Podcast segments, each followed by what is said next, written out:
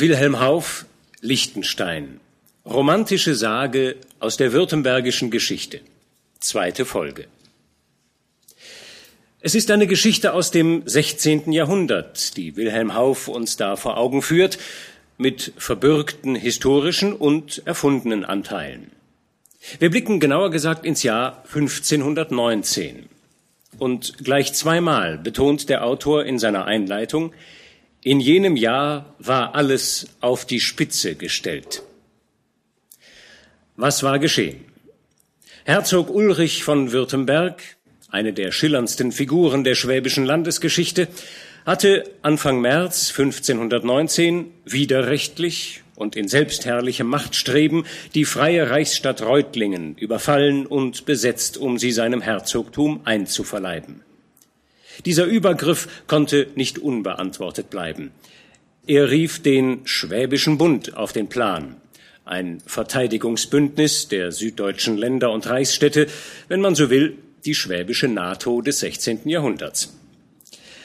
Am 12. März jenes Jahres trafen sich die obersten Kriegsherren in Ulm, um zu beraten, wie gegen Herzog Ulrich vorzugehen sei.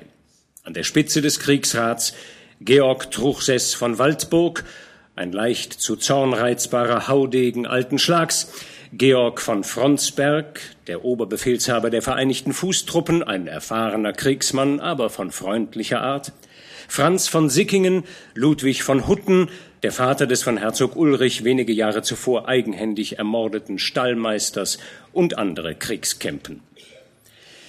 In den Kreis dieser Obersten tritt auch ein junger Ritter aus verarmtem fränkischem Geschlecht, Georg von Sturmfeder. Er ist die erfundene Hauptfigur des Romans. Georg von Sturmfeder hatte sich in Tübingen, wo er sich zu Studien aufhielt, vor kurzem in ein junges Mädchen verliebt. Marie heißt sie, die Tochter des in ganz Württemberg angesehenen Ritters von Liechtenstein. Er und seine hübsche Tochter, so hatte Georg von Sturmfeder erfahren, halten sich ebenfalls in Ulm auf und Georg geht davon aus, dass der alte Liechtenstein zum Kriegsrat gehöre, zumindest auf Seiten des Schwäbischen Bundes stehe, um gegen Herzog Ulrich zu kämpfen. Da der junge Georg beim Ritter, um die Hand Mariens anzuhalten, gedenkt, sieht er gute Chancen, sich ehrenhaft um sie zu bewerben, wenn er sich ebenfalls als Krieger gegen Herzog Ulrich bewährt. Zu seiner größten Bestürzung aber teilte Marie Georg mit, ihr Vater hielte es im Gegenteil mit Herzog Ulrich. Was sollte der junge Mann jetzt tun? Den Bündischen hatte er schon den Eid so gut wie versprochen. Und nun gegen sie auf Seiten des herrschsüchtigen Despoten Ulrich kämpfen, kann er mit seinem tugendhaften Gewissen nicht vereinbaren. Tief enttäuscht über die unberechenbare Macht des Schicksals verspricht er Marie, weder auf der einen noch der anderen Seite zu kämpfen und begräbt seinen Traum, die Geliebte als Kampfpreis in ehrenhaftem Streit heimzuführen. Allein will er in seine Heimat zurückkehren. Er hatte schon sozusagen die Koffer gepackt und sein Pferd gesattelt, da traf Georg auf einen Bauern, der sich als Bote Maries vorstellte. Er überbringe ihm eine pergamentene Botschaft, Bedenk deinen Eid, flieh bei Zeit, Gott dein Geleit, Marie dein in Ewigkeit, stand da. Und außerdem solle er sich vorsehen, man habe etwas mit ihm vor. Der Bauer ist offensichtlich gut informiert über den Stand der Kriegsvorbereitungen des Bundes und die Lage des Herzogs. Der nämlich hatte sich mit 14.000 Schweizer Söldnern vor Blaubeuren versammelt, aber die Schweizer waren sämtlich im Aufbruch und verließen das Heer des Herzogs. Auf diese Weise, mit einer bedrückenden militärischen Übermacht konfrontiert, schickt Ulrich seine eigenen Leute kampflos nach Hause und flieht vor den Spähern des Bundes, die ihn begreiflicherweise dingfest machen wollen. Das ist der Stand der Dinge. Als letzte Szene der vergangenen Folge hatten wir Georg von Sturmfeder noch einmal vor dem Ulmer Kriegsrat gesehen. Dorthin war er einbestellt worden und Georg Truchsess von Waldburg hatte ihn als Kundschafter, will sagen Spion, anwerben wollen. Da er sich ja in Tübingen bestens auskenne, sei es ihm ja ein leichtes, die dortigen Verteidigungsmaßnahmen und die Stimmung der Bevölkerung auszukundschaften. Entrüstet hatte Georg dieses Ansinnen abgelehnt und sich auch von beleidigenden Äußerungen des Truchsess wie Befehl ist Befehl nicht von seinem Entschluss, dem Bund zu entsagen, abbringen lassen. Im Grunde war es ihm ganz recht, die Sache auf diese Weise zu beendigen. Dann aber, und damit schauen wir ins nächste Kapitel, nimmt die Geschichte eine überraschende Wendung.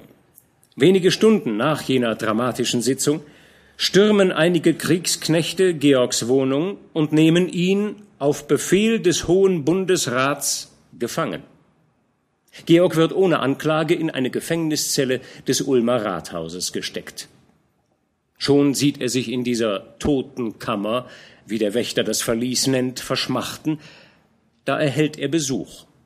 Es ist kein geringerer als Georg von Fronsberg, der den jungen Sturmfeder schon wegen seiner Ähnlichkeit mit dessen verstorbenem Vater, einem alten Kriegskameraden des Obersten, sehr gewogen ist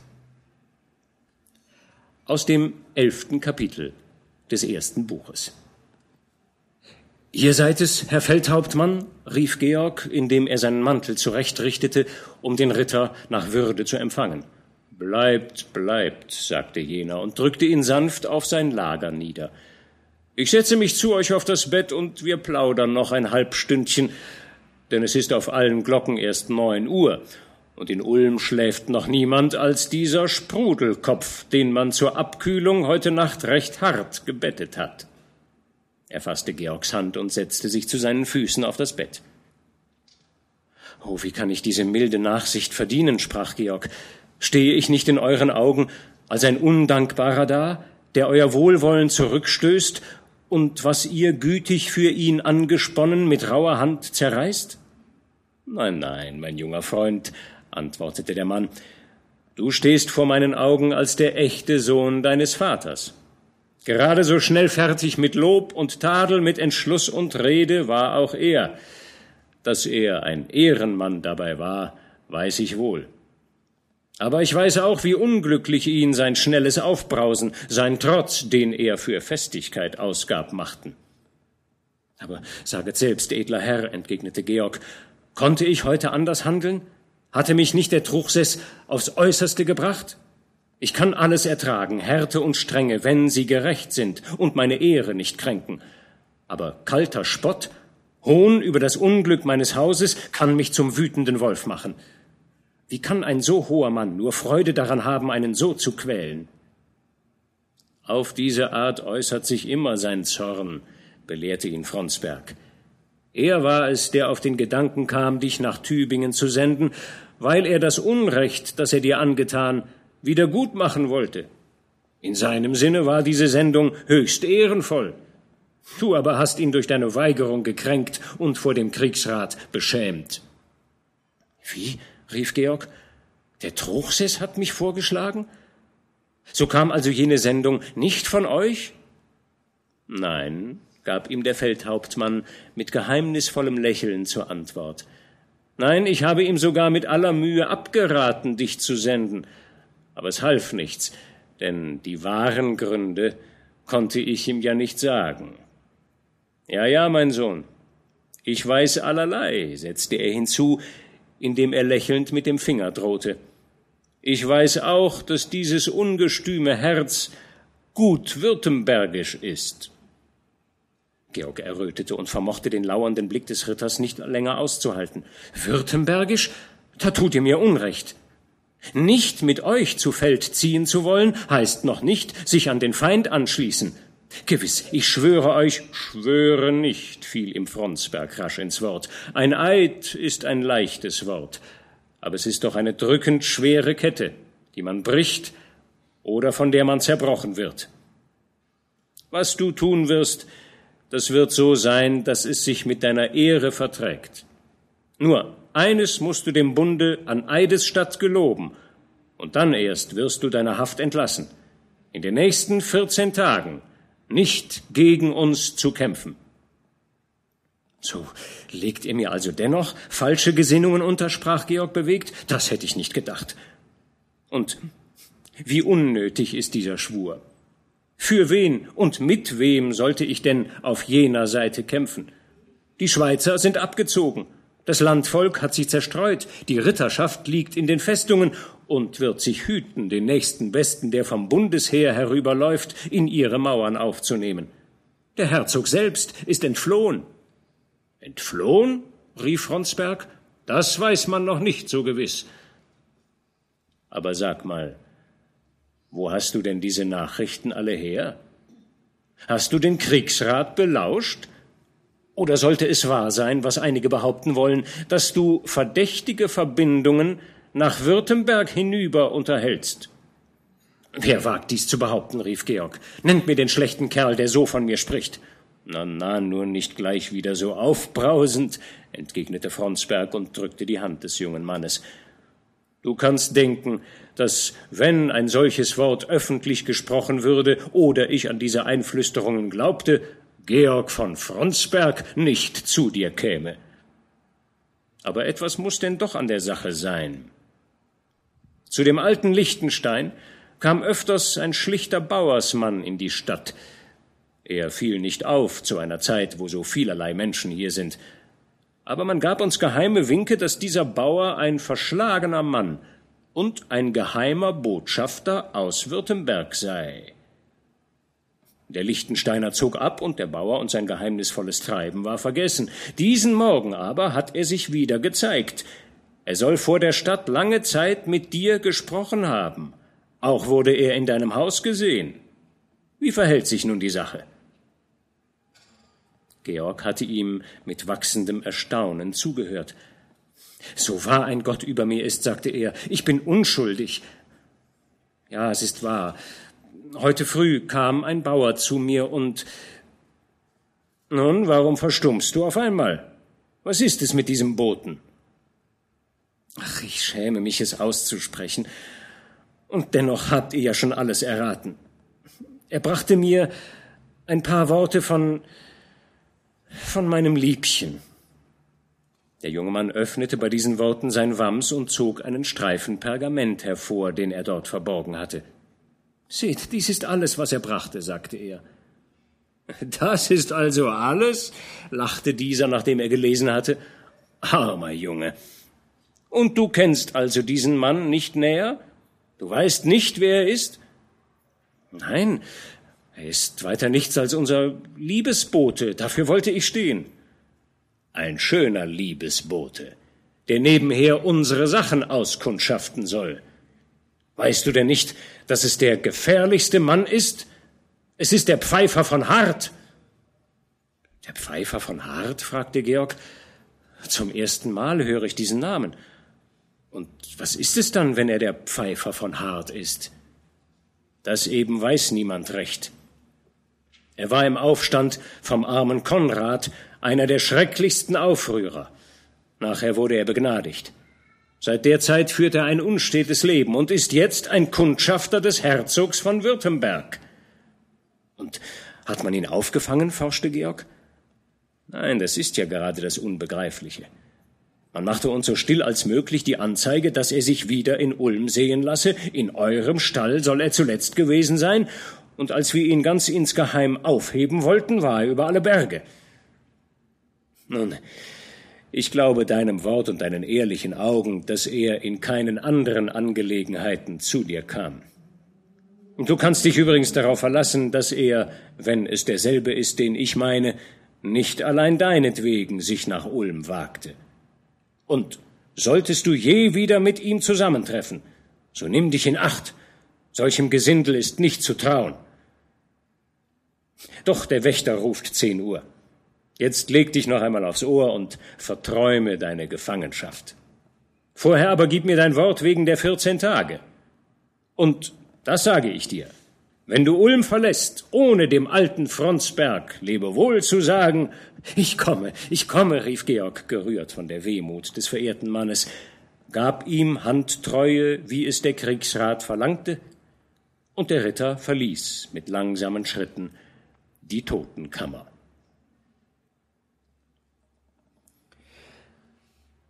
Georg wird, wie es sein großer Namensvetter versprochen hatte, am folgenden Morgen entlassen und macht sich seinem Schwur getreu auf den Heimweg gen Franken. Unterwegs aber wird er, wie könnte es anders sein, von seinem vermeintlichen Liebesboten, dem aus Fronsbergs Sicht so gefährlichen württembergischen Spion, eingeholt. Georg weist den Pfeifer von Hart denn auch schroff zurück. Ja, er wisse genau, wer er sei und was es mit ihm auf sich habe. Doch der Bauer lässt sich nicht so leicht abweisen. Ihr habt ganz recht, dass ihr mir grollt, Herr von Sturmfeder. Aber wenn ihr wüsstet, ja, ich bin der, den man so nennt, aber es ist mir ein Greuel, mich also rufen zu hören. Meine Freunde nennen mich Hans, aber meinen Feinden gefällt jener Name, weil ich ihn hasse. Was hat dir dieser unschuldige Name getan? fragte Georg. Warum nennt man dich so und warum willst du dich nicht so nennen lassen? Warum man mich so nennt, antwortete jener. Ich bin aus einem Dorf, das heißt Hart und liegt im Unterland, nicht weit von Nürtingen. Meinem Gewerbe nach bin ich ein Spielmann und musiziere auf Märkten und Kirchweihen, wenn die ledigen Burschen und die jungen Mägdlein ein bisschen tanzen wollen. Deswegen nannte man mich den Pfeifer von Hart aber dieser Name hat sich mit Untat und Blut befleckt in einer bösen Zeit. Darum habe ich ihn abgetan und kann ihn nimmer leiden. Georg maß ihn mit einem durchdringenden Blick, indem er sagte, ich weiß wohl, in welcher bösen Zeit, als ihr Bauern gegen euren Herzog rebelliert habt. Da warst du einer von den Ärgsten, ist's nichts also? Ihr seid wohl bekannt mit dem Schicksal eines unglücklichen Mannes, sagte der Bauer, finster zu Boden blickend. Ihr müsst aber nicht glauben, dass ich noch derselbe bin. Der Heilige hat mich gerettet und meinen Sinn geändert, und ich darf sagen, dass ich jetzt ein ehrlicher Mann bin. Dann erzähle mir, sagte der Jüngling, wie ging es zu in jenem Aufruhr? Wie wurdest du gerettet? Und wie kommt's, dass du jetzt dem Herzog dienst? Das alles will ich auf ein andermal versparen, entgegnete jener, denn ich hoffe nicht zum letzten Mal an eurer Seite zu sein. Erlaubt mir dafür, dass ich auch euch etwas frage. Wo soll euch denn dieser Weg hinführen? Da geht nicht die Straße nach Liechtenstein. Ich gehe auch nicht nach Liechtenstein, antwortete Georg. Mein Weg führt nach Franken, zu meinem alten Oheim. Das kannst du dem Fräulein vermelden, wenn du nach Liechtenstein kommst. Na, was wollt ihr denn beim Oheim? Jagen?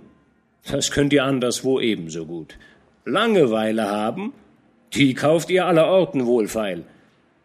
Junker, setzte er gutmütig lächelnd hinzu, ich rate euch, wendet euer Ross und reitet so ein paar Tage mit mir in Württemberg umher.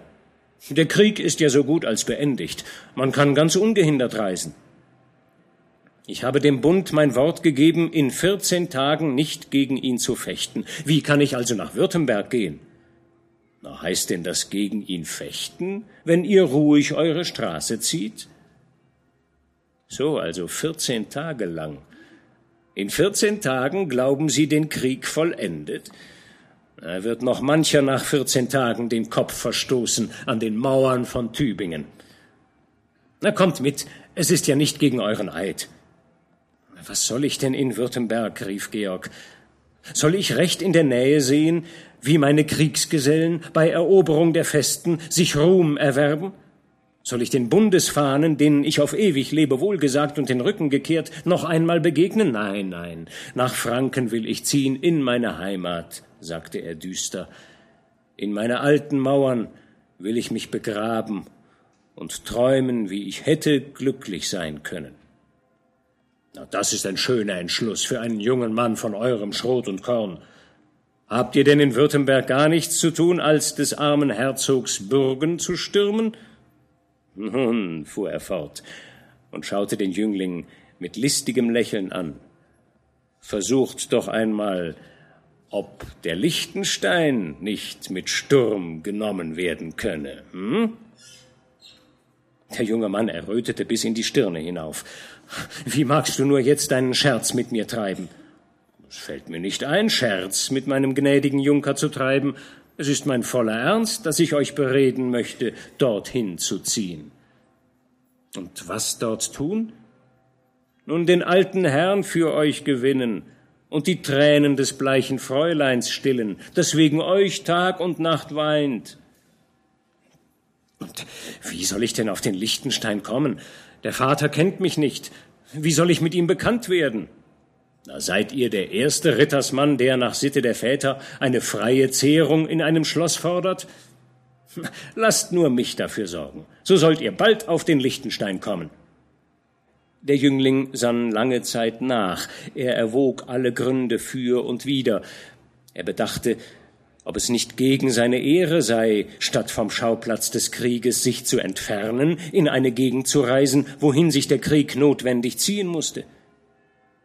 Doch als er bedachte, wie mild die Bundesobersten selbst seinen Abfall angesehen hatten, wie sie sogar im Fall seines völligen Übertritts zum Feinde nur vierzehn Tage Frist angesetzt hatten, als ihm Mariens trauernde Miene, ihre stille Sehnsucht auf ihrem einsamen Lichtenstein vorschwebte, da neigte sich die Schale nach Württemberg.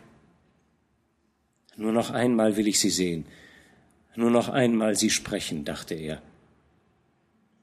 Nun wohl an, rief er endlich, wenn du mir versprichst, dass nie davon die Rede sein soll, mich an die Württemberger anzuschließen, dass ich nicht als Anhänger eures Herzogs, sondern als Gast in Liechtenstein behandelt werde, wenn du dies versprichst, so will ich folgen.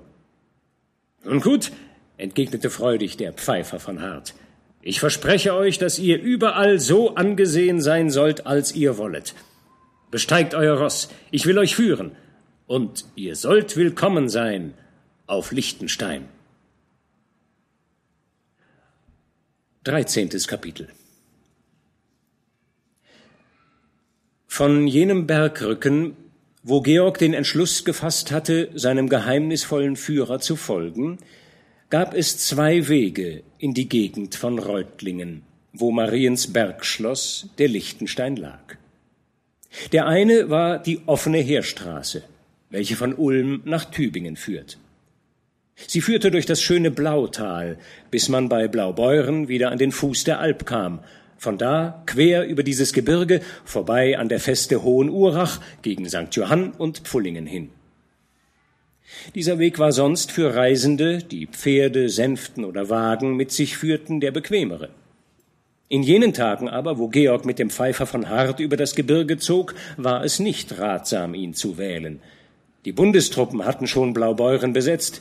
Ihre Posten dehnten sich über die ganze Straße bis gegen Urach hin und verfuhren gegen jeden, der nicht zum Heer gehörte oder zu ihnen sich bekannte, mit großer Strenge und Erbitterung. Georg hatte seine Gründe, diese Straße nicht zu wählen. Der andere Weg, eigentlich ein Fußpfad und nur den Bewohnern des Landes genau bekannt, berührte auf einer Strecke von beinahe zwölf Stunden nur einige einzeln stehende Höfe, zog sich durch dichte Wälder und Gebirgsschluchten und hatte, wenn er auch hier und da beinahe unzugänglich war, doch den großen Vorteil der Sicherheit. Diesen Pfad wählte der Bauer von Hart, und der Junker willigte mit Freuden ein, weil er hoffen durfte, hier auf keine Bündischen zu stoßen. Sie zogen rasch für Bass. Der Bauer war immer an Georgs Seite und bewies überhaupt so viele Aufmerksamkeit und Sorgfalt für Reiter und Ross, dass in Georgs Seele jene Warnungen Fronsbergs vor diesem Manne immer mehr an Gewicht verloren und er nur einen treuen Diener in ihm sah. Georg unterhielt sich gerne mit ihm. Er urteilte über manche Dinge, die sonst außer dem Kreise des Landmanns liegen, klug und scharfsinnig und mit einem so schlagenden Witz, dass er dem sonst ernsten jungen Mann, den seine zweifelhafte Lage oft trübe stimmte, unwillkürlich ein Lächeln abnötigte. Von jeder Burg, die in der Ferne aus den Wäldern auftauchte, wusste er eine Sage zu erzählen und die Klarheit und Lebendigkeit, mit welcher er vortrug, bewies, dass er bei manchem Hochzeitsschmaus, bei manchem Kirchweihtanz, neben seinem Amt als Spielmann, auch das eines Erzählers übernommen haben müsse. Nur so oft Georg auf sein eigenes Leben, besonders auf jene Periode kommen wollte, wo der Pfeifer von Hart eine bedeutende Rolle in dem Aufruhr des armen Konrad gespielt hatte, brach dieser düster ab. So waren sie ohne Aufenthalt fortgereist. Hans wusste immer voraus, wann wieder ein Gehöfte kam, wo sie Erfrischung für sich und gutes Futter für das Pferd finden würden. Überall war er bekannt, überall wurde er freundlich aufgenommen. Er flüsterte dann gewöhnlich ein Viertelstündchen mit dem Hausvater, während die Hausfrau dem jungen Ritter emsig und freundlich mit Brot, Butter und unvermischtem Äpfelwein aufwartete. Die Nacht brachten sie ebenfalls in einem dieser zerstreuten Höfe zu. Und den folgenden Tag setzten sie ihre Reise auf dieselbe Art fort. Nur kam es Georg vor, als ob sein Führer mit noch mehr Vorsicht als gestern zu Werke gehe.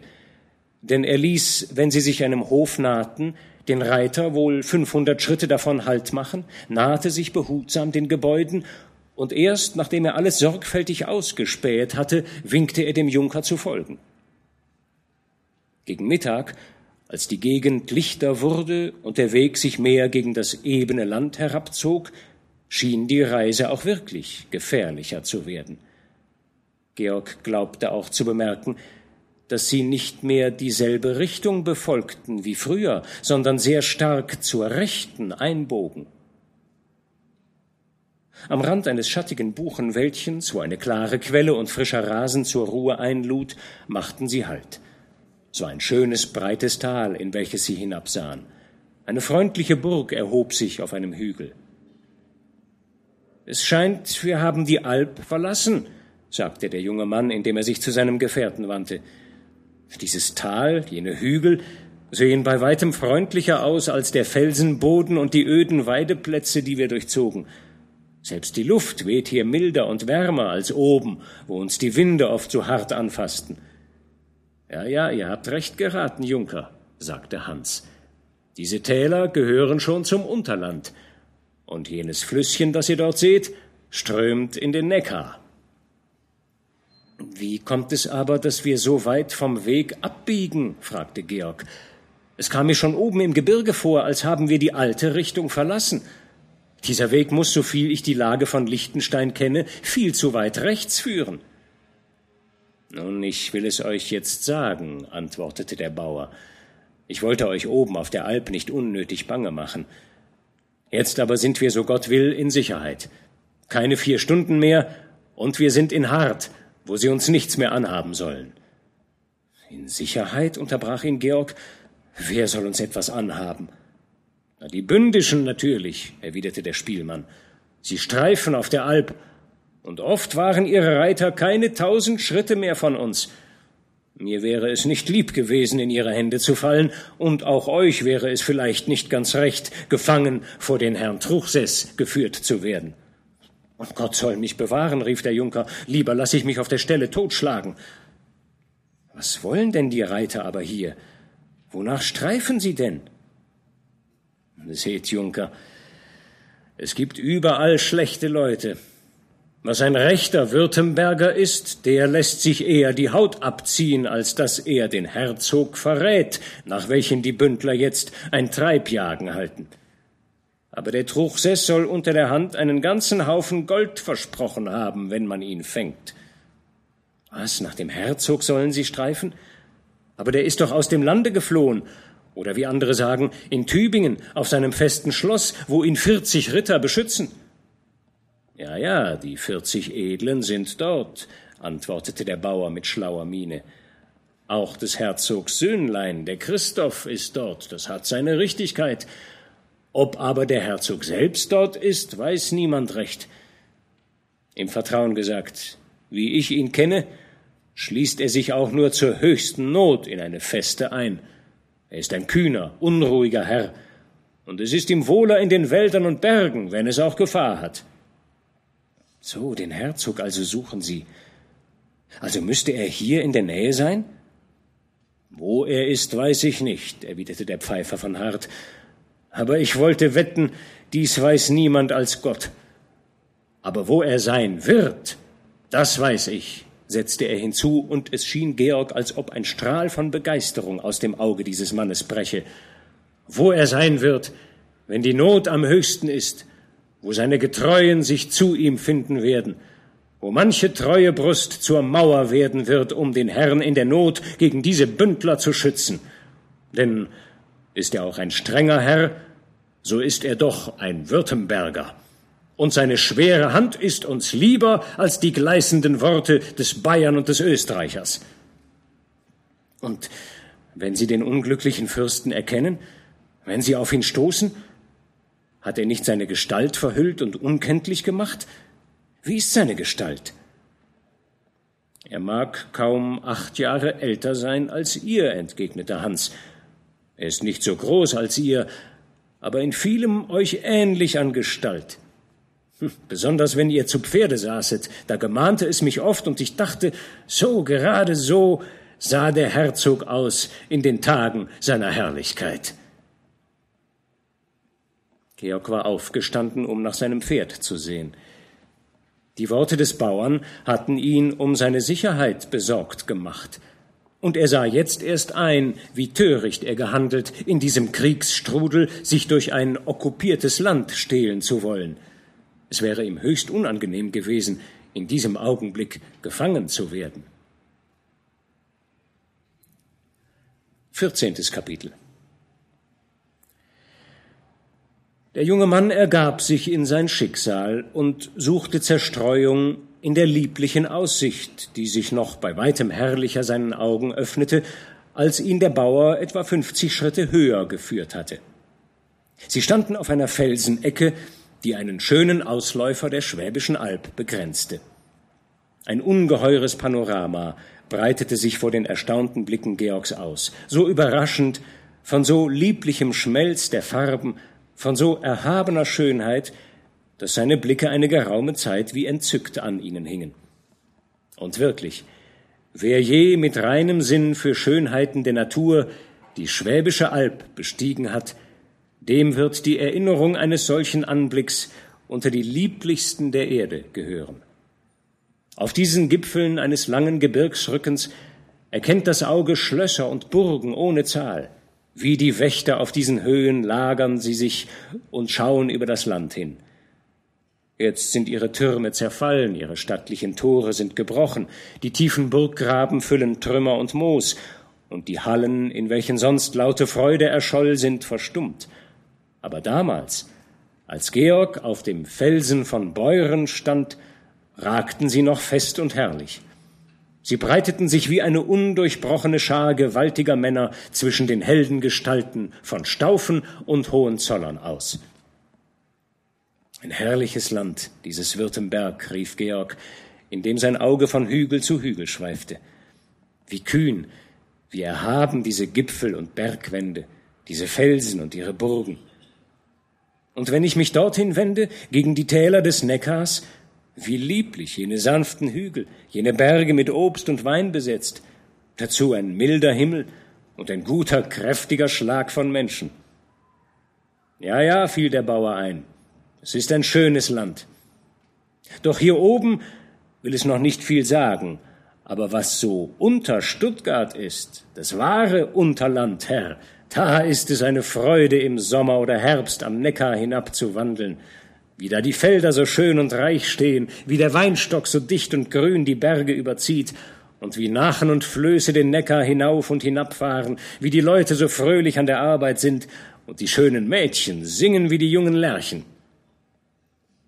Wohl sind jene Täler an der Rems und dem Neckar schöner, entgegnete Georg, aber auch dieses Tal zu unseren Füßen, auch diese Höhen um uns her haben ihren eigenen stillen Reiz. Wie heißen jene Burgen auf den Hügeln? Sag, wie heißen jene fernen Berge? Der Bauer überblickte sinnend die Gegend und zeigte auf die hinterste Bergwand, die dem Auge kaum noch sichtbar aus den Nebeln ragte. Dort hinten zwischen Morgen und Mittag, das ist der Rossberg. In gleicher Richtung herwärts, Jene vielen Felsenzacken, das sind die Höhen von Urach. Und dort, etwas mehr gegen Abend, ist Achalm. Nicht weit davon, doch ihr könnt ihn hier nicht sehen, liegt der Felsen von Liechtenstein. Dort also, sagte Georg stille vor sich hin, dort schlägt ein treues Herz für mich. Vielleicht steht auch sie jetzt auf der Zinne ihres Felsens und sieht herüber in diese Welt von Bergen, vielleicht nach diesem Felsen hin.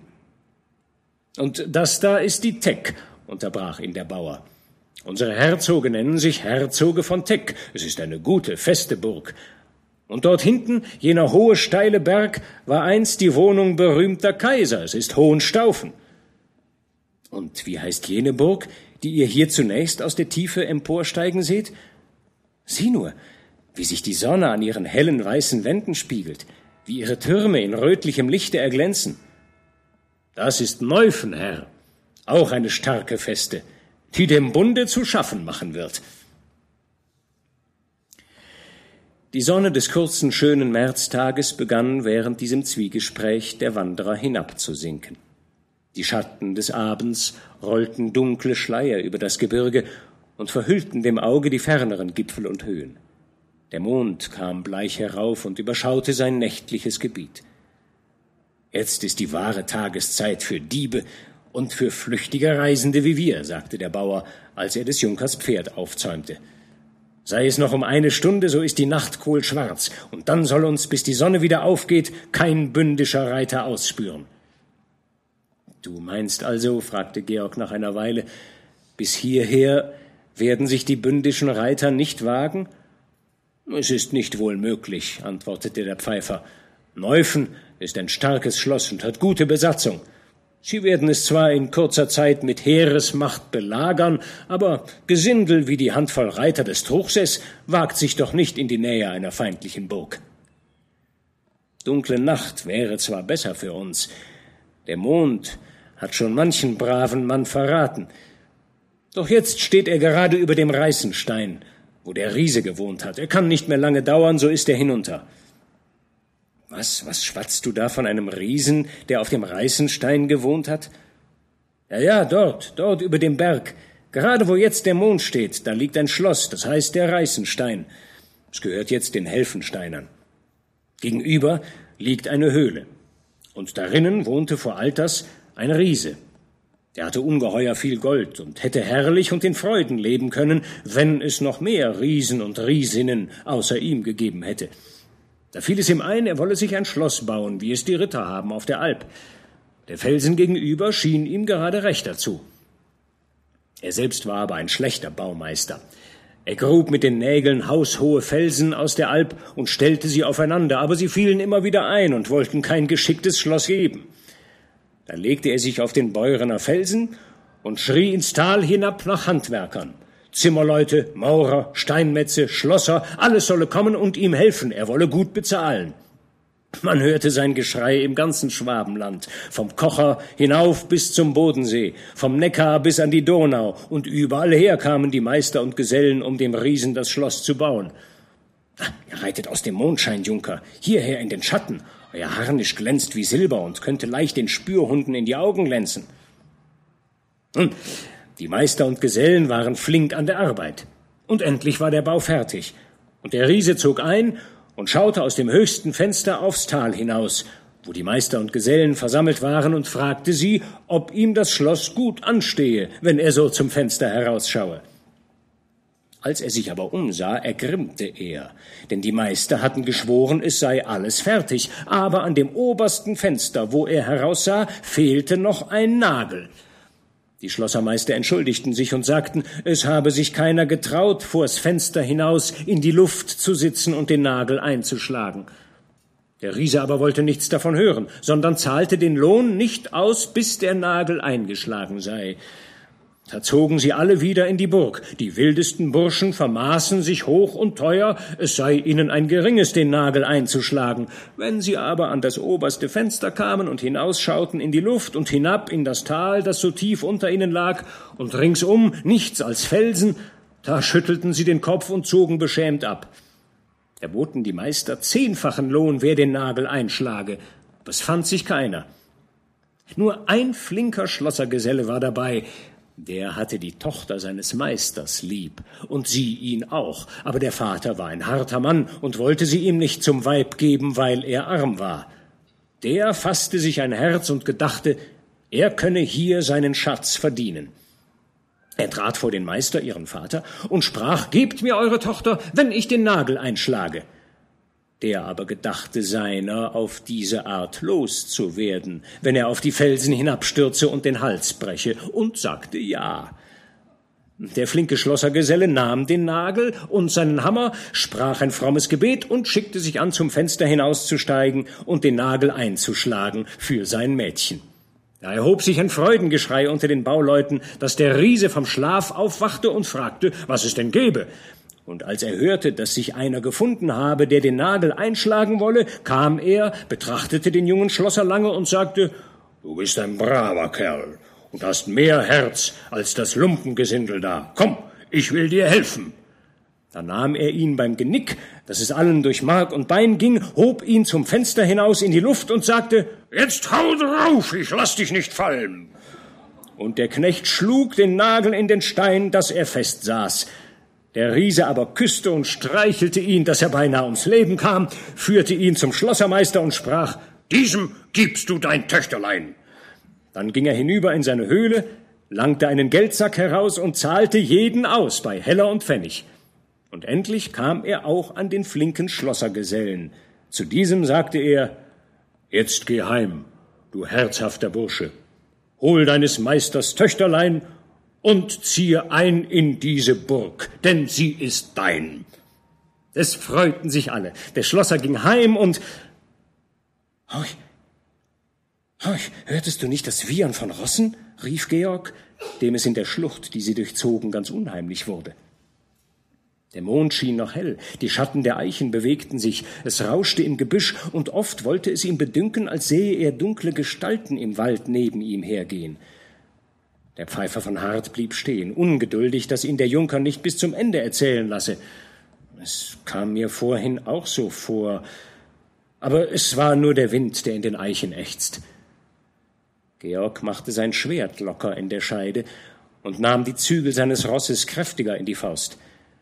Schweigend zogen sie die Schlucht hinab, beleuchtet von so hellem Mondschein, dass der junge Mann jeden Zug seines Gefährten erkennen konnte und deutlich sah, dass er seine Axt auf die Schulter nahm und ein Messer, das er im Wams verborgen hatte, herausnahm und in den Gürtel steckte. Sie wollten eben am Ausgang des Hohlweges in das Tal einbiegen, da rief eine Stimme im Gebüsch Das ist der Pfeifer von Hart. Drauf, Gesellen. Und der dort, auf dem Ross, das muss der Rechte sein.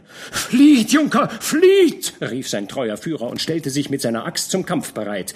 Doch Georg zog sein Schwert, und in demselben Augenblick sah er sich von fünf Männern angefallen, während sein Gefährte schon mit drei anderen im Handgemenge war. Einer packte die Zügel seines Rosses, doch in demselben Augenblick traf ihn Georgs Klinge auf die Stirn, dass er ohne Laut niedersank. Doch die anderen, wütend gemacht durch den Fall ihres Genossen, drangen noch stärker auf ihn ein und riefen ihm zu, sich zu ergeben. Aber Georg, obgleich er schon aus mehreren Wunden blutete, antwortete nur durch Schwerthiebe. Lebendig oder tot? rief einer der Kämpfenden. Wenn der Herr Herzog es nicht anders will, so mag er's haben. Er rief's, und in demselben Augenblick sank Georg von Sturmfeder von einem schweren Hieb über den Kopf getroffen nieder. In tödlicher Ermattung schloss er die Augen. Er fühlte sich aufgehoben und weggetragen und hörte nur das grimmige Lachen seiner Mörder, die über ihren Fang zu triumphieren schienen. Nach einer kleinen Weile ließ man ihn auf den Boden nieder. Ein Reiter sprengte heran, saß ab und trat zu denen, die ihn getragen hatten. Georg raffte seine letzte Kraft zusammen, um die Augen noch einmal zu öffnen. Er sah ein unbekanntes Gesicht, das sich über ihn herabbeugte. Was habt ihr denn da gemacht? hörte er rufen. Dieser ist es nicht. Ihr habt ja den Falschen getroffen. Macht, dass ihr fortkommt. Die von Neufen sind uns auf den Fersen. Feuchte Kälte drang aus dem Boden des Wiesentales und machte Georgs Glieder erstarren aber ein süßer Schlummer senkte sich auf den Verwundeten herab, und mit dem letzten Gedanken an die Geliebte entschwanden seine Sinne. Zweiter Teil, erstes Kapitel. Der Schwäbische Bund war mit Macht in Württemberg eingedrungen. Von Tag zu Tag gewann er an Boden, von Woche zu Woche wurden seine Heere furchtbarer. Zuerst war, nach langer mutiger Gegenwehr, der Höllenstein, das feste Schloss von Heidenheim, gefallen. Ein tapferer Mann, Stephan von Lichow, hatte dort befehligt. Aber mit seiner Handvoll Knechte konnte er den Tausenden des Bundes und der Kriegskunst eines Fronsbergs nicht widerstehen. Bald nachher fiel Göppingen. Nicht minder tapfer als der von Lichow hatte sich Philipp von Rechberg gewehrt, hatte sogar für sich und seine Knechte freien Abzug erfochten. Aber das Schicksal des Landes vermochte er nicht abzuwenden. Teck, damals noch eine starke, feste Burg, fiel durch Unvorsichtigkeit der Besatzung. Am mutigsten hielt sich noch Möckmühl. Es schloss einen Mann in seinen Mauern ein, der sich allein mit zwanzig der Belagerer geschlagen hätte. Sein eiserner Wille war oft nicht minder schwer als seine eiserne Faust auf ihnen gelegen. Aber auch diese Mauern wurden gebrochen, und Götz von Berlichingen fiel in des Bundes Hand. Auch Schorndorf konnte den Kanonen von Fronsberg nicht widerstehen. Es war die festeste Stadt gewesen, mit ihr fiel das Unterland. So war nun ganz Württemberg bis herauf gegen Kirchheim in der bündischen Gewalt. Und der Bayernherzog brach sein Lager auf, um mit Ernst an Stuttgart zu gehen. Da kamen ihm Gesandte entgegen nach Denkendorf, die um Gnade flehten. Sie durften zwar nicht wagen, vor dem erbitterten Feind ihren Herzog zu entschuldigen, aber sie gaben zu bedenken, dass ja er die Ursache des Krieges nicht mehr unter ihnen sei, dass man nur gegen seinen unschuldigen Knaben, den Prinzen Christoph, und gegen sein Land Krieg führe. Aber vor den habgierigen Blicken der Bundesglieder fanden diese Bitten keine Gnade. Ulrich habe diese Strafe verdient, gab man zur Antwort. Das Land habe ihn unterstützt, also mitgefangen, mitgehangen. Auch Stuttgart musste seine Tore öffnen. Und so war in der Mitte des April nur Tübingen noch übrig. Doch dieses hatte der Herzog stark befestigt. Dort waren seine Kinder und die Schätze seines Hauses. Dem Kern des Adels, vierzig wackeren, kampfgeübten Rittern und zweihundert der tapfersten Landeskinder war das Schloss anvertraut. Diese Feste war stark, mit Kriegsvorräten wohl versehen. An ihr hingen jetzt die Blicke der Württemberger denn aus diesen Mauern war ihnen schon manches Schöne und Herrliche hervorgegangen. Von diesen Mauern aus konnte das Land wieder dem angestammten Fürsten erobert werden, wenn es sich so lange hielt, bis er Entsatz herbeibrachte. Und dorthin wandten sich jetzt die Bündischen mit aller Macht. Ihrer gewappneten Schritte tönten durch den Schönbuch, die Täler des Neckars zitterten unter dem Hufschlag ihrer Rosse, auf den Fildern zeigten tiefe Spuren, wohin die schweren Feldschlangen, die Bombarden, die Kugel- und Pulverwagen, der ganze furchtbare Apparat einer langen Belagerung gezogen war.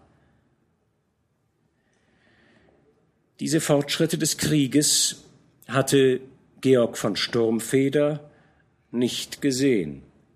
Ein tiefer, aber süßer Schlummer hielt wie ein mächtiger Zauber seine Sinne viele Tage lang gefangen. Nur hin und wieder hatte er die Augen ein wenig geöffnet, um sie dann wieder auf lange zu verschließen. Schöne, beruhigende Träume aus besseren Tagen gaukelten um sein Lager. Ein mildes, seliges Lächeln zog oft über sein bleiches Gesicht und tröstete die, welche mit banger Erwartung seiner pflegten. Wer pflegt seiner? Das erfahren wir im folgenden Kapitel. Ganze neun Tage liegt Georg bewusstlos. Und als er erwacht, trifft sein Blick auf ein junges Mädchen, das zu Fuße seines Bettes sitzt. Erstaunt und verwirrt und wie ein aus tiefen Träumen aufgeschreckter sieht er sie an. Es entspinnt sich ein Dialog, in merkwürdiger Sprache. Sag mir, wo bin ich? Wie kam ich hierher? fragte Georg. Wem gehört dieses Haus, worin ich bin? Mir scheint, habe ich lange geschlafen. Sind wir wieder ganz bei euch? rief das Mädchen, indem sie vor Freude die Hände zusammenschlug. Ach, Herr Jesus, wer hätte es denkt? Er guckt euch da auch wieder so gescheit an und jetzt so duselig, dass er ihm selber mal Angst und Bang war ist. Ich war also krank, forschte Georg, der das Idiom des Mädchens nur zum Teil verstand. Ich lag einige Stunden ohne Bewusstsein? Wie schwätzt er doch, kicherte das hübsche Schwabenkind. Ein paar Stunden, sagt er. Heut Nacht wird's grad neu Tag, dass sie ich braucht hint. Der Jüngling staunte sie mit ernsten Blicken an. Neun Tage, ohne zu Marien zu kommen? Zu Marien? Mit diesem himmlischen Wort kehrte wie mit einem Schlag seine Erinnerung wieder. Er erinnerte sich, dass er vom Bunde sich losgesagt habe, entschlossen nach Liechtenstein zu reisen, dass er über die Alp auf geheimen Wegen gezogen sei, dass er und sein Führer überfallen wurden. Sage, Mädchen, rief er schmerzlich, bin ich hier gefangen? Gefangen? Neu, gefangen sind er nicht. Es hätte zwar ein paar Mal sein können, wie die vom Schwäbischen Bund vorbeizogen sind, aber mir händ ich gut versteckt. Der Vater hat gesagt, man solle der Junge kein Menschen sehen lau. Der Vater, rief der Jüngling, wer ist der gütige Mann? Wo bin ich denn? Aber wer das sei, antwortete Bärbele. Bei Aus sind er, in Hart. In Hart? Dann ist dein Vater der Pfeifer von Hart, nicht wahr? Er hat's et gern, wenn man so ruft. Wie kam ich denn hierher? fragte jener wieder. Ja, wisset er auch gar kein Wörtle mehr, lächelte das hübsche Kind und erzählte dem jungen Mann die ganze Geschichte. Wie der Vater vor neun Tagen er sei zuvor schon einige Wochen nicht zu Hause gewesen, plötzlich mitten in der Nacht an die Tür gepocht habe und einen blutenden, beinahe toten Mann ins Haus getragen habe. Er habe ihr befohlen, das Zimmer schnell zu wärmen und habe den Verwundeten, den sie an seinen Kleidern für einen vornehmen Junker erkannt habe, mit heilenden Kräutern und Binden versorgt. Zwei Tage lang habe der Junker erst gerast und getobt, dann sei er stille geworden und in einen bewusstlosen Schlaf gesunken, bis jetzt. Der junge Mann hatte mit wachsendem Erstaunen der Rede des Mädchens zugehört. Er hatte sie oft unterbrechen müssen, wenn er ihre Ausdrücke nicht recht verstand oder wenn sie in ihrer Rede abschweifte, um die Kräuter zu beschreiben, woraus der Pfeifer von Hart seine Arzneien bereitet hatte. Und dein Vater, fragte er, wo ist er jetzt? Was wisset mir, wo er ist? antwortete sie ausweichend. Doch als besinne sie sich eines Besseren, setzte sie hinzu, ah, euch kann es ja sagen, denn ihr müsstet gut Freund sein mit dem Vater. Er ist nach Liechtenstein. Nach Liechtenstein? Wann kommt er zurück? Ha, er sollte schon seit zwei Tagen da sein, wie man gesagt hat. Wenn ihm noch nichts geschehen ist, die Leute sagen, die bündische Reiter passen ihm auf nach Liechtenstein.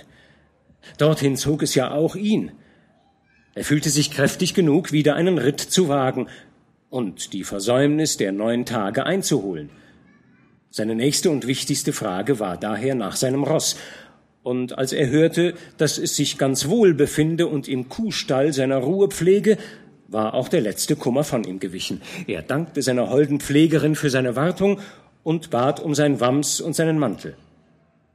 Sie hatte längst alle Spuren von Blut und Schwerthieben aus den schönen Gewändern vertilgt. Mit freundlicher Geschäftigkeit breitete sie Stück für Stück vor ihm aus und schien sein Lob, dass sie alles so schön gemacht habe, gern zu hören. Dann enteilte sie dem Gemach, um die frohe Botschaft, dass der Junker ganz genesen sei, der Mutter zu verkündigen. Ob sie der Mutter auch gestanden, dass sie schon seit einer halben Stunde mit dem schönen, freundlichen Herrn geplaudert habe, wissen wir nicht.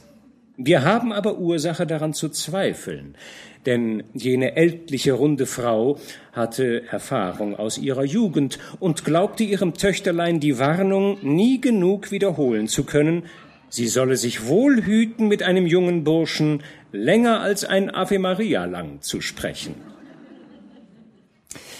Nach langem Hin und Her erteilt die Mutter dann sogar die Erlaubnis, dass Bärbele, so heißt ja das hübsche Schwabenkind, den Junker begleite nach Liechtenstein. Nein, nicht bis Liechtenstein, nur bis Pfullingen. Dort kehrt Georg zur Rast in ein Wirtshaus ein. Viele gestandene Männer sitzen da, die sich über den Stand des Krieges der Bündischen gegen Herzog Ulrich unterhalten. Das alles aber interessiert Georg nicht wirklich. Sein Interesse gilt einzig Marie. Wer weiß, ob er bei der Wirtin etwas über sie erfahren kann? Und die selbst ist neugierig genug, welchen hohen Gast sie da beherbergt. Die freundliche Wirtin schien neugierig zu wissen, wen sie in ihrem Erkerlein beherberge. Sie setzte die Speisen, die sie ihm bereitet hatte, vor ihn hin, dann nahm sie selbst an der entgegengesetzten Seite Platz und befragte ihn, wiewohl sehr bescheiden, über das Woher und Wohin. Der junge Mann war nicht gesonnen, ihr über den eigentlichen Zweck seiner Reise genaue Auskunft zu geben. Er sagte daher nur, er komme aus Franken und werde noch weiter hinauf ins Land, in die Gegend von Zollern reisen, und schnitt jede weitere Frage ab. Es schien ihm aber eine gute Gelegenheit, sich nach Marie zu erkundigen, und fragte daher nach den Burgen umher und nach den ritterlichen Familien, die in der Nachbarschaft wohnen. Die Wirtin schwatzte gern. Sie gab ihm in weniger als einer Viertelstunde die Chronik von fünf bis sechs Schlössern aus der Gegend, und bald kam auch Liechtenstein an die Reihe. Der junge Mann holte tiefer Atem bei diesem Namen. Nun, die Lichtensteiner sind nicht arm, im Gegenteil, sie haben schöne Felder und Wälder und keine Rute Landes verpfändet. Da ließe sich der Alte lieber seinen langen Bart abscheren, da hält er viel drauf und streichelt ihn immer, wenn er mit den Leuten spricht. Das ist ein strenger, ernster Mann. Was er einmal haben will, das muss geschehen, und sollte es biegen oder brechen. Er ist auch einer von denen, die es seit jeher mit dem Herzog halten. Hm, die Bündischen werden es ihm übel entgelten lassen. Wie ist denn seine. Ich meine, ihr sagtet, er habe eine Tochter, der Lichtenstein? Nein, nein, antwortete die Wirtin, von der habe ich gewiss nicht gesprochen.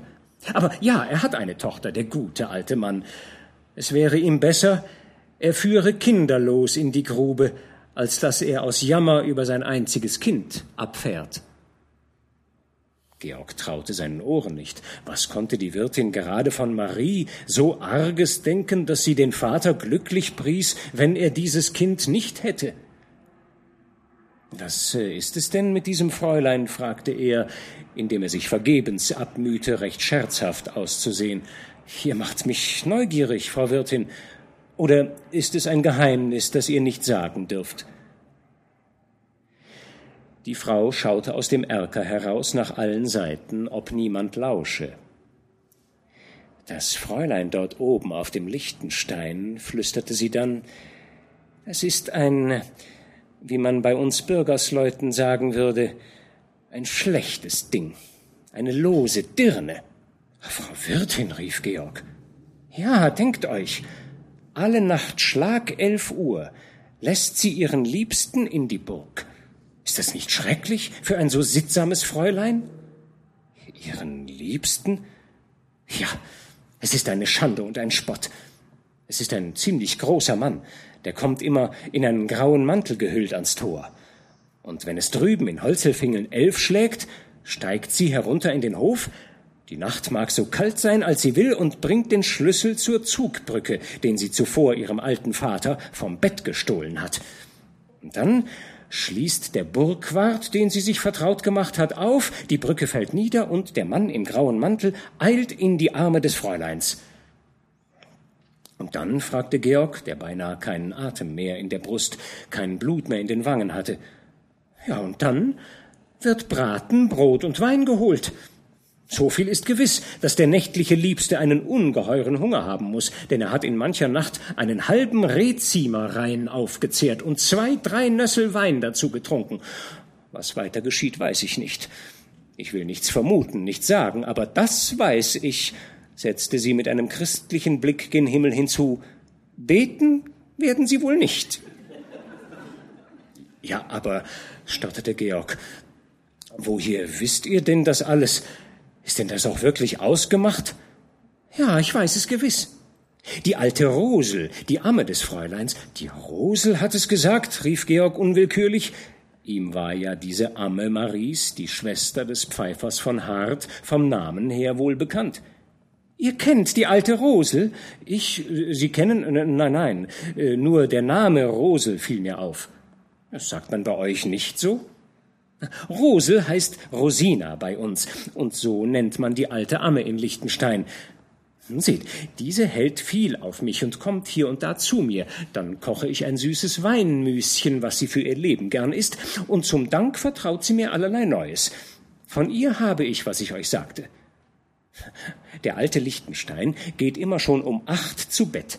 Und siehe da, Kaum ist alles ruhig im Schloss, so macht das Fräulein, das sonst keinen Span anrührt, eigenhändig ein Feuer auf den Herd, kocht und brät, holt Wein aus dem Keller, holt Brot aus dem Schrank und deckt in der Herrenstube den Tisch. Und dann schaut sie zum Fenster hinaus in die kalte schwarze Nacht und richtig, wenn es drüben elf schlägt, rasselt die Zugbrücke nieder, der nächtliche Geselle wird eingelassen und geht mit dem Fräulein in die Herrenstube. Sie hat auch schon gehorcht, die Rosel aber die eichenen Türen sind gar zu dick. Und durchs Schlüsselloch sah sie nichts als den Kopf des Fremden. So, ist er, ist er schon alt? Wie sieht er aus? Alt, wo denkt ihr hin? Jung ist er und schön, wie mir die Rosel sagt. Er hat einen dunklen Bart und sah recht freundlich und liebreich aus, sagt die Rosel. Dass ihm der Satan den Bart Haar für Haar auszwicke, murmelte Georg. Und denkt euch, plauderte die Wirtin weiter, wie recht schlecht das Fräulein ist. Sie hat nämlich noch einen anderen Liebhaber gehabt, und dem ist sie also untreu geworden. Noch einen? Ja, noch einen. Es soll ein gar schöner, lieber Herr sein, sagte mir die Rosel. Sie war mit dem Fräulein einige Zeit in Tübingen, und da war ein Herr von, ich glaube, Sturmfittich oder so ähnlich heißt er, der war auf der Hohen Schule und da lernten sich die beiden kennen. Und die Amme schwört, es sei nie ein schmuckeres Paar erfunden worden im ganzen Schwabenland. Sie hat ihn auch ganz schrecklich lieb gehabt, das ist wahr, und sei sehr traurig gewesen um ihn, als sie von Tübingen ging. Nun ist sie also dem armen Jungen untreu geworden, das falsche Herz. Und dabei soll er noch viel, viel schöner gewesen sein als der, den sie jetzt hat. Frau Wirtin, wie oft lasst ihr mich denn klopfen, bis ich einen vollen Becher bekomme? rief ein fetter Herr aus der Trinkstube herauf. Die Frau Wirtin hatte über ihre Erzählung alles Übrige vergessen. Gleich, gleich, antwortete sie und eilte davon.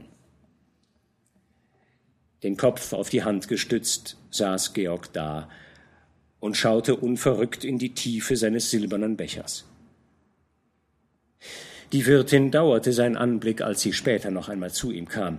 Sie wollte ihm ein heilsames Süpplein kochen und ihm dann ein treffliches weiches Bett anweisen, doch er schien für diese Nacht ein raueres Lager erwählen zu wollen.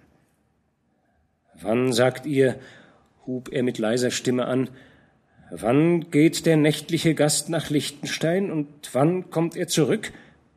Um elf Uhr, lieber Herr, geht er hinein und um den ersten Hahnenschrei kommt er wieder über die Zugbrücke hinaus.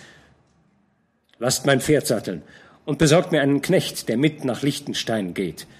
Jetzt in der Nacht? rief die Wirtin und schlug vor Verwunderung die Hände zusammen. Jetzt wollt ihr ausreiten? Ach, geht doch, ihr treibt Spaß mit mir. Nein, gute Frau, es ist mein wahrer Ernst. Sputet euch, ich habe Eile. Er ging, als sie noch immer zauderte, sein Pferd selbst zu besorgen. Da gedachte sie, dass sie doch keine Gewalt habe, ihn zurückzuhalten und dass es geratener sein möchte, ihn ziehen zu lassen. Lass dem Herrn seinen Braunen herausführen, rief sie, und der Andres soll sich rüsten, den Herrn zu begleiten. Als Georg sich beim Schein der Kienfackeln aufs Pferd schwang, dachte die Wirtin, dass sie nicht leicht einen schöneren Mann gesehen habe, und sie schärfte daher ihrem Knecht umso sorgfältiger ein, recht genau auf ihn acht zu haben, weil es bei diesem Herrn doch nicht ganz richtig im Kopfe sei. Der junge Mann ritt schweigend durch die Nacht. Er sah nicht rechts, er sah nicht links, er sah nicht nach den Sternen, nicht hinaus in die Weite, seine gesenkten Blicke hafteten am Boden. Es war ihm wie damals, als ihn die Mörder am Wege niedergeschlagen hatten. Und doch war ihm damals wohler gewesen, als ihm auf dem kühlen Teppich des Wiesentales die Besinnung schwand, er war ja entschlummert mit dem erhebenden Gedanken an sie, und die erstarrenden Lippen hatten noch einmal einen süßen Namen ausgesprochen. Aber jetzt war ihm, als habe er nur noch einen kurzen Weg im Dunkeln hinzugehen und dann in lichteren Höhen als auf dem lichten Stein seine Ruhe zu finden. Und unwillkürlich zückte seine Rechte hier und da ans Schwert, als wolle er sich versichern, dass ihm dieser Gefährte wenigstens treu geblieben sei, und als sei dies der Schlüssel, der die Pforte sprengen sollte, die aus dem Dunkel zum Lichte führt. Es war Mitternacht, als sie auf der höchsten Höhe ankamen. Sie traten heraus aus dem Wald, und getrennt durch eine weite Kluft von der übrigen Erde lag auf einem einzelnen, senkrecht aus der nächtlichen Tiefe aufsteigenden Felsen der Lichtenstein. Seine weißen Mauern schimmerten im Mondlicht. Georg warf einen düsteren Blick dorthin und sprang ab. Er band das Pferd an einen Baum und setzte sich auf einen bemoosten Stein gegenüber der Burg. Wie weit ist's noch bis zum ersten Hahnenschrei? fragte er endlich. Zwei Stunden vielleicht, Herr, war die Antwort des Knechtes. Der Ritter reichte ihm Lohn für sein Geleite und winkte ihm zu gehen. Dieser zögerte, als scheue er sich, den jungen Mann in diesem unglücklichen Zustand zu verlassen.